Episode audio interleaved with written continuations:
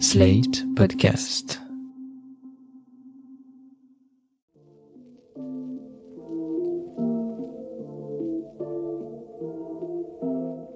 Bonjour et bienvenue dans New Deal, le podcast IFRI TTSO Slate qui revient chaque semaine sur l'actualité politique américaine avec Laurence Nardon, responsable du programme Amérique du Nord à l'IFRI. Bonjour Laurence. Bonjour Christophe. Laurence, vous êtes actuellement à Washington et nous allons parler euh, ensemble aujourd'hui de diplomatie, car discours contre discours, Occident, Chine et Russie font monter la tension sur la scène internationale.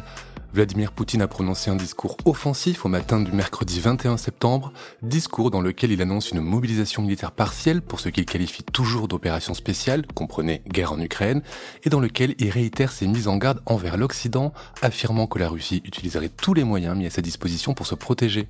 Pendant ce temps-là, l'Assemblée générale des Nations unies bat son plein à New York. Dans son discours, Emmanuel Macron a condamné la Russie et fait part de sa détermination dans ce conflit.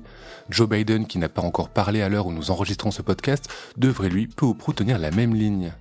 Laurence, vous n'êtes pas à New York mais à Washington, je l'ai dit, ce qui ne nous empêche pas au contraire d'interroger les choix en matière de politique étrangère de l'administration Biden. On la voit très active sur l'Ukraine mais aussi sur Taïwan, le président américain ayant affirmé ces jours-ci être aux côtés de la petite république. Cette fermeté, en général et sur l'Ukraine en particulier, est-ce qu'elle fait l'unanimité à Washington? On sait qu'il y a un débat permanent entre think tanks sur le rôle des États-Unis dans le monde, mais jusqu'où doivent-ils aller pour défendre l'Ukraine par exemple?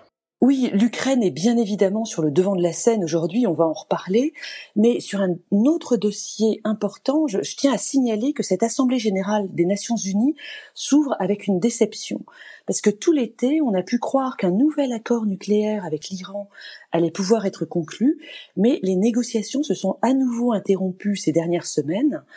Le refus des États-Unis de retirer le corps des gardiens de la révolution, donc iraniens, de la liste des organisations terroristes est un point de blocage pour Téhéran. Rappelons euh, par ailleurs que Téhéran fait face à des manifestations assez soutenues depuis quelques jours en réaction à la mort de Marsa Amini, une jeune femme de 22 ans morte après son arrestation par la police des mœurs. Mais revenons à la diplomatie américaine, Laurence, cette fermeté des États-Unis, c'est signifiant tout de même à propos de ses choix en matière de politique étrangère, non? Oui, cette fermeté sur les principes, euh, en l'occurrence, elle, bloque un dénouement sur le nucléaire iranien qui serait très bénéfique pour la stabilité au Moyen-Orient.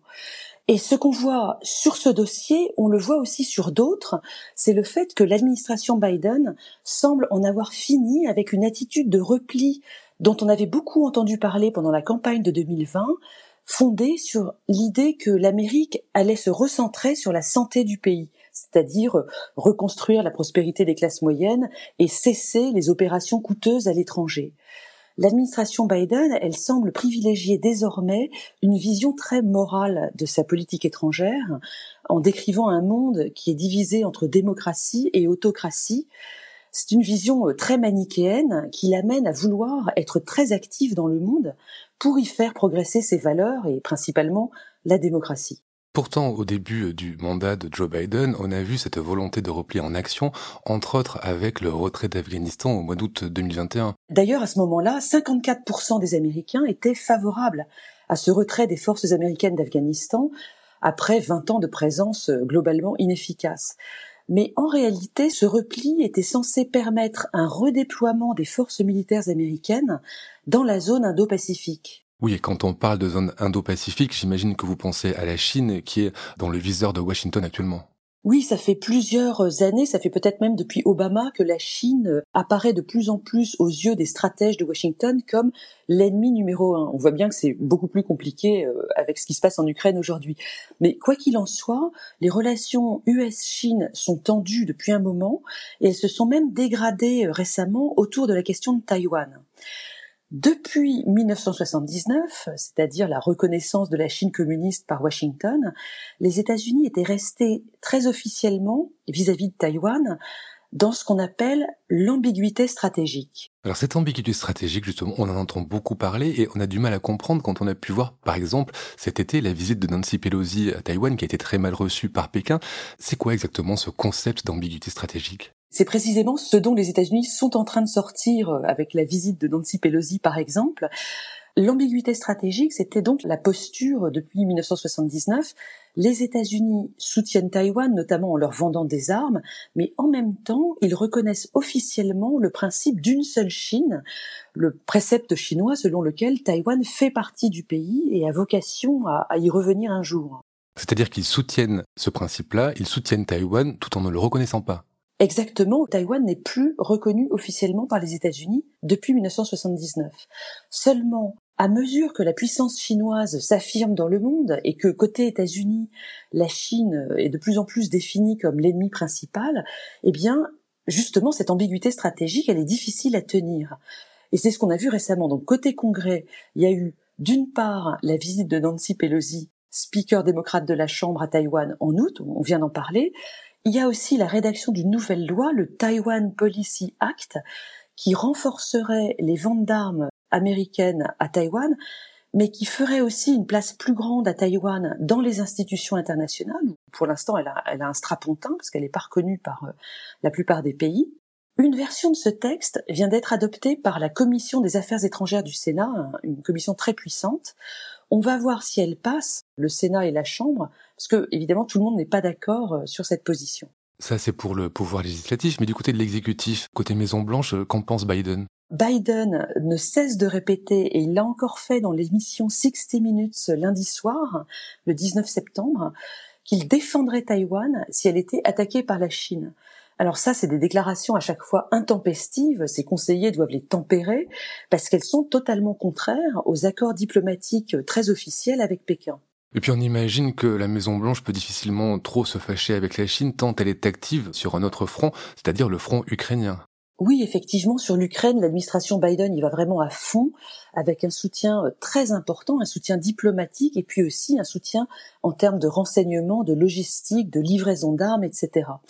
Début septembre, le secrétaire d'État Anthony Blinken était en déplacement à Kiev et il a encore annoncé une aide de 2,8 milliards de dollars, ce qui monte le total des aides américaines à près de 15 milliards de dollars depuis l'invasion en février un montant euh, faramineux qui montre l'engagement très volontariste hein, des États-Unis euh, vis-à-vis de l'Ukraine. Mais est-ce que tout le monde est d'accord avec ça à Washington?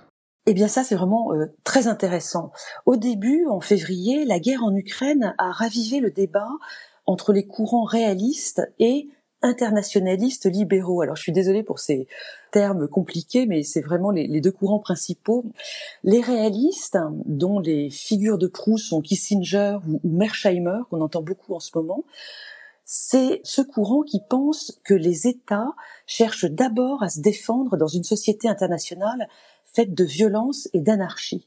Ils pensent que les considérations morales, c'est bien joli, mais en fait, c'est totalement inutile sur l'Ukraine précisément.